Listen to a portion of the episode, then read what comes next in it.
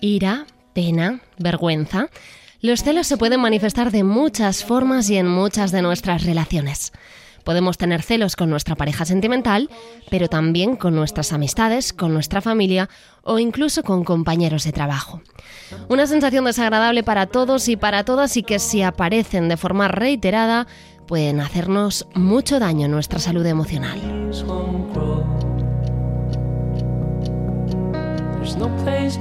Autoestima, dependencia, culpa, vulnerabilidad. Hablaremos de todo lo que nos provoca tener celos, pero también de por qué existen y por qué los sentimos, cuándo pueden ser un problema serio y cuándo debemos trabajarlos. María José Santiago siempre nos aconseja abrazar nuestras emociones y entenderlas antes de negarlas o apartarlas de nosotras. Así que veamos qué aprendemos hoy con este asunto. ¿Servirán para algo los celos?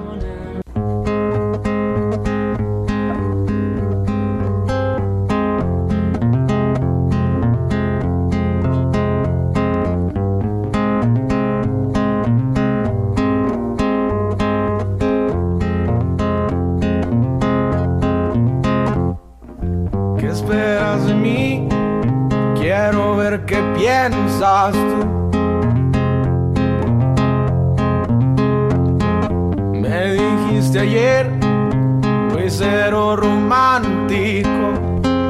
María José, ¿qué tal? Hola de nuevo. Me ha costado bajar la música esta vez, ¿eh? Hola Marta, encantada de saludarte nuevamente y uf, último capítulo ya de temporada, ¿eh? Qué fuerte. Final de la segunda temporada ya.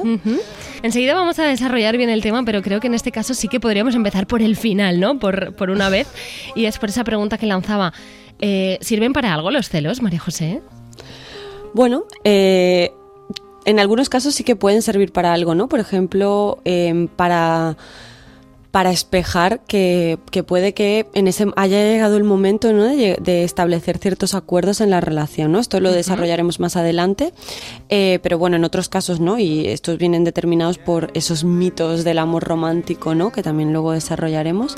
Pero bueno, así como para, para resumir y contestar a la pregunta, al final los, los celos son una emoción que engloba varias emociones, ¿no? Que, que pueden ser tanto rabia, tristeza, inseguridad, son como un, un baúl ¿no? de, de diferentes emociones y que en este caso, por ejemplo, pueden afectar a nuestra autoestima, ¿no? Entonces, Son complicados de son de complicados sentir. por bueno y son desagradables cualquier cualquier persona que los haya sentido puede seguro afirmar que no que no es una emoción agradable a sentir y que y que bueno lo veremos en, de- en desarrollo como más adelante pero pero sí que puede ser funcional en algunos casos y en otros en otros no no ¿Cómo se manifiestan los celos?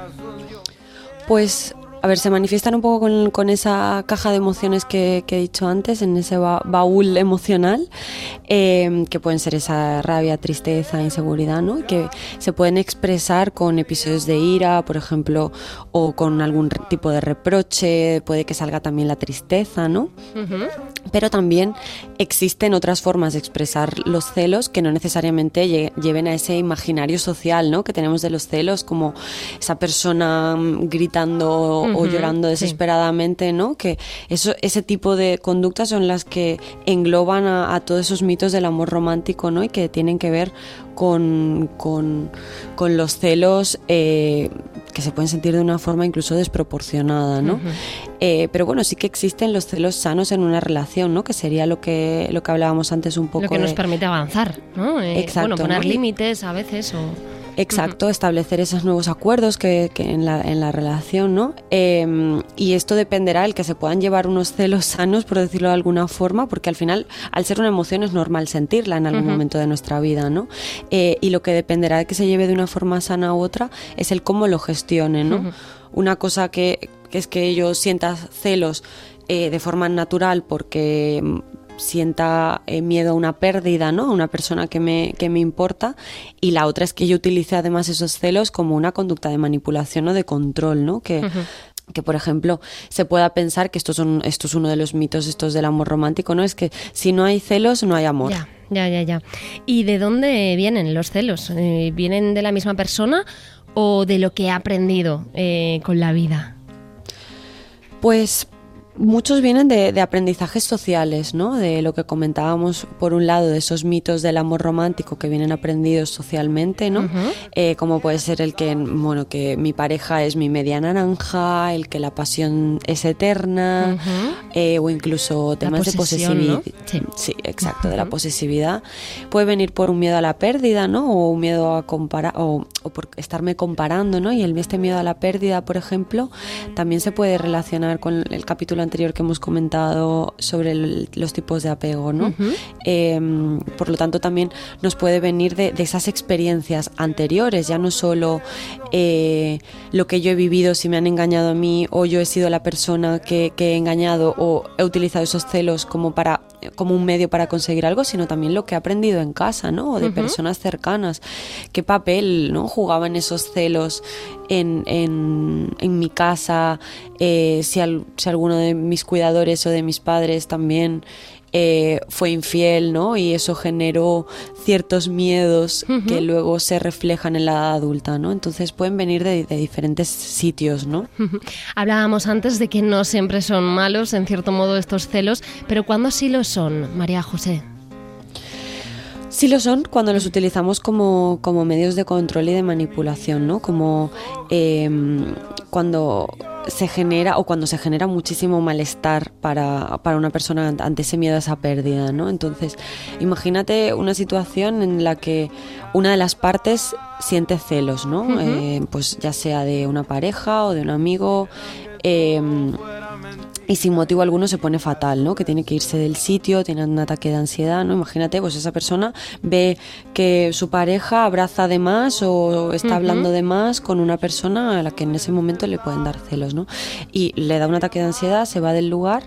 Aquí estamos hablando que son unos celos sin un sentido, ¿no? Sin algo real que me haga pensar algo malo uh -huh. que, y que por experiencias previas, ¿no? O por ese sistema de creencias que yo tengo, pues esté viendo cosas eh, que, que, igual no están pasando, ¿no? Uh -huh. Otra cosa son los celos eh, reales que podamos ver, ¿no? Que mi pareja deliberadamente sí que esté haciendo algo para ponerme celosa o que, o que esté haciendo una conducta inapropiada para los acuerdos que tenemos en la relación, que esto también es importante, uh -huh. ¿no?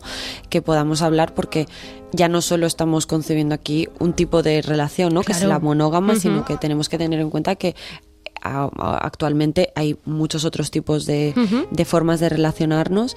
Eh, entonces aquí cobran mucha importancia los acuerdos que hay en la relación. Claro, no algo Para... está bien o está mal, sino todo depende de lo que hayamos acordado en Exacto. la pareja o en la relación en la que estemos. Eso, eso está clarísimo.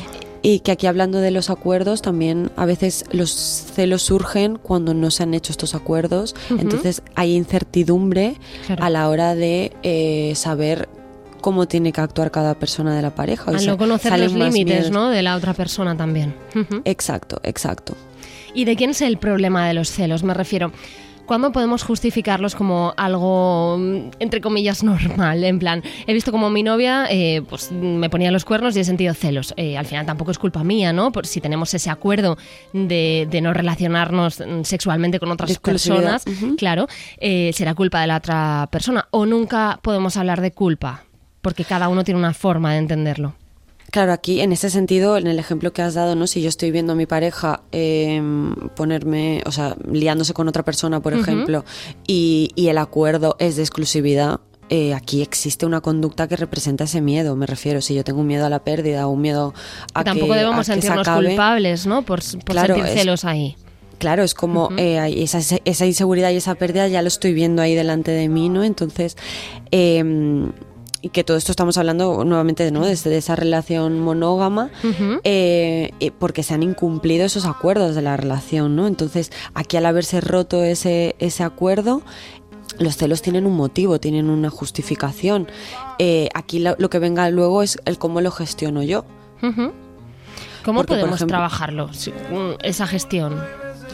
Pues aquí, por ejemplo, eh, el plantearme, ¿no? El, una vez se ha roto este compromiso, eh, o me planteo continuar o no la relación, pero es que si me, si me planteo continuarla tiene que ser bajo otras bases, ¿no? Bajo unos acuerdos en los que haya unos límites en el que me haga sentir a mí segura, ¿no? Porque si no, si yo ya, si yo ya he visto esto, se ha generado una inseguridad en el que esto, pues igual estoy pensando que esto puede volver a pasar, que esto eh, lo va a volver a hacer, y aquí se tienen que establecer esos espacios en los que yo me vuelva a sentir segura, ¿no? Y que al final los celos muchas veces vienen porque eh, hay conductas que yo estoy leyendo como inseguras. Entonces tengo que volver a encontrar esa seguridad, ¿no? esto con, con, el tema de lo, tanto de los celos eh, racionales como los irracionales, ¿no? Los racionales hay que tomar una decisión si quiero continuar o no la relación y en caso de que sí, eh, establecer unos acuerdos que, que, realmente se cumplan, ¿no? Que me hagan a mí sentir segura. Y con los irracionales lo mismo, ¿no? También necesito encontrar esa seguridad dentro de la relación, dentro de ese vínculo, ¿no? Em, pero también es importante que yo pueda pensar de dónde vienen estos celos, ¿no? Claro, ¿cómo, ¿cómo superaríamos unos celos irracionales? Claro, aquí pues el plantearme, ¿no? De dónde están viniendo, de, de dónde desde dónde los estoy leyendo, desde qué posición, desde algo que he aprendido, desde algo que he vivido, eh, desde algo que he visto de mi pareja que me ha hecho dudar, o sea, un poco el que podamos revisar esa parte, ¿no? Desde cuando comencé a sentirlos, un poco eh, para hacer como esa, esa línea, ¿no? En el que yo pueda identificar eso y luego que, pueda plantearme el qué necesito en la relación, qué estoy necesitando en la relación para, para, poder luego comunicárselo a mi pareja en el que se pueda generar ese espacio seguro, ¿no? Y aquí ojo, mucho ojo, ¿no? Que también que no Mucha atención. exacto, porque claro, aquí jugamos en un tema en el que el que yo le pueda comunicar a mi pareja lo que yo necesito para sentirme segura, eh, que no venga acompañado de una conducta de control, ¿no? Estamos hablando aquí de celos irracionales en los que mi pareja no ha hecho nada, por ejemplo, y yo aún así los estoy sintiendo. Entonces, aquí hay que llegar a acuerdos que, que, sean responsables afectivamente, ¿no? Por ejemplo, eh, yo lo que necesito es que no te vuelvas, no vuelvas a hablar con esa persona cuando no ha habido ningún motivo que sustente ese hecho, ¿no? Me refiero, eh, hablando de celos irracionales, ¿no? Eh, pues lo que necesito es sentirme más segura en, la pareja, ¿no? ¿Cómo me puedo sentir más segura? Pues a lo mejor el que, mm, pues hablemos más de ciertas emociones, en el que tengamos más conductas cariñosas, no sé, que aquí esto es muy amplio, ¿no? Y depende mucho de cada persona y de cada pareja, pero si el que yo puedo identificar qué cosas me van a hacer sentir seguras sin que haya, sin que se ejerza un control, ¿no? Por ejemplo, un control podría ser eh, pedirle a mi pareja que me envíe fotos, ¿no? De dónde está en ese momento o que me esté escribiendo todo el rato.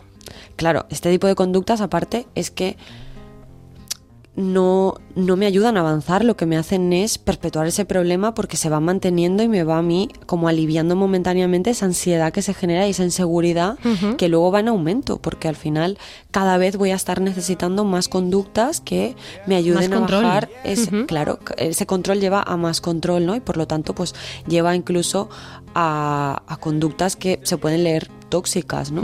aquí no hablamos de personas tóxicas, sino que hablamos de conductas tóxicas. Eh, porque todos podemos haber sido tóxicos alguna vez. claro, porque al final no es la persona la tóxica, sino la relación. Esto también sería... La conducta, exacto. La conducta. lo que hacemos puede ser y que, que bueno, lo podemos llamar tóxico, disfuncional, bajo, eh, poco responsable afectivamente, como queramos, ¿no? Entonces, Em, aquí es importante eso, que, las, que lo que yo necesite no, no busque ejercer un control ni busque perpetuar esa inseguridad y esa ansiedad que me genera la situación. ¿Cómo debemos actuar, por ejemplo, si convivimos con, con alguien celoso, con algún celoso? ¿Cómo solucionamos este asunto? Pues un poco en la, línea de lo de antes, ¿no? El, que le podamos preguntar a esa persona qué necesitas para sentirte segura en esta relación, ¿no? Y aquí que volvemos a lo de antes, ¿no? Que no sean eh, esas conductas de, de, control o de prohibición. El otro día vi en, Instagram un, vídeo que la verdad es que, mira, lo estaba viendo y me estaba enfadando muchísimo porque, bueno, era una persona hablando de que cuando salía de fiesta con su pareja eh, le gustaba como hacer conductas que eh, le, pusieran, le pusieran celoso para un poco ver que, le importaba, ¿no? Como que le demostraba a los celos que, le importaba. Claro, estos son conductas de control y de, y de manipulación absoluta, ¿no? El yo tonteo con otra persona para que tú te pongas celoso y así me demuestres que me quieras. O sea, no tiene ningún sentido. me explota la cabeza. Claro, me no explota puedo... la cabeza porque es que esto genera un montón de conductas Claro. súper mega tóxicas. No puedo quererte y, y provocarte ese, ese malestar. Ese ¿no? malestar, claro, Ujú. claro, claro. Entonces, eh, ojo, cuidado con los celos, es con estos eh, mitos del amor romántico de si, es que necesito que tiene, si no tiene celos es que no me quiere. Pues eh, ya, no, yo puedo querer a una persona y, y no tener celos porque me siento segura, en la relación, claro. Si creemos que somos nosotros eh, las personas celosas, siempre podemos trabajar ¿no? y encontrar una solución. Sí, como lo hemos comentado antes eh, y, y un poco repasando ¿no? también el poder ver qué es lo que me genera esos celos concretamente, de dónde vienen, qué me haría sentir segura en la relación y a partir de ahí poder comunicarlo con mi pareja o con, bueno, aquí estamos hablando, hemos hablado mucho de parejas, pero es que también me puede pasar con una amiga, con, con mi madre, con mi padre, con, con cualquier persona, ¿no? Y aquí es importante el que, no- el que comuniquemos de forma asertiva eso que necesitamos, ¿no? Y que, y que podamos llegar a un acuerdo entre que ambas partes podamos sentirnos seguras dentro de esa relación.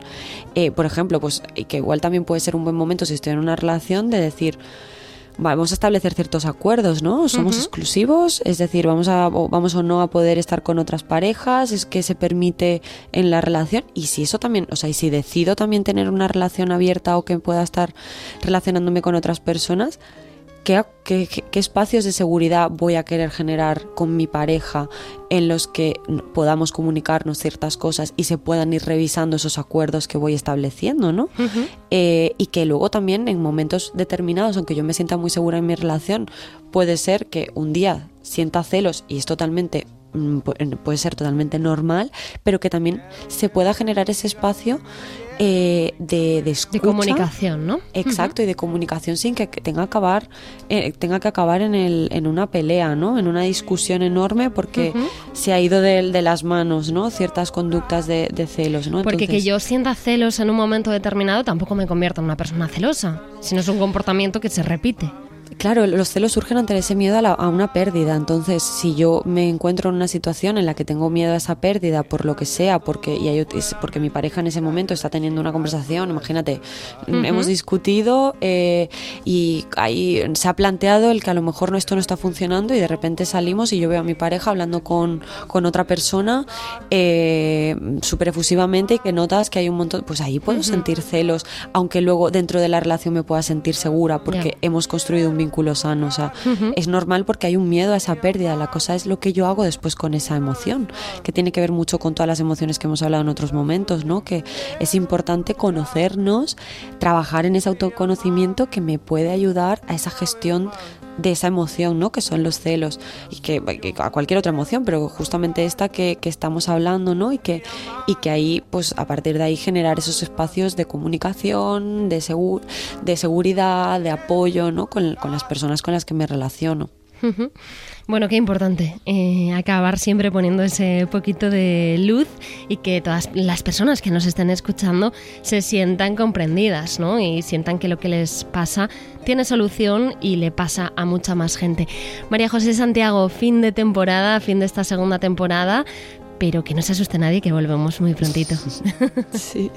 Muchísimas gracias por escucharnos y, y por estar esta- estos 20 capítulos que llevamos ya de, de dos temporadas. Bueno, 21 con el Sí. especial de Navidad. Y nada, que volveremos con más ganas. Volvemos con muchos más temas y muy prontito. María José, respecto a ti, un placer como siempre y un abrazo enorme. Igualmente, Marta, un abrazo.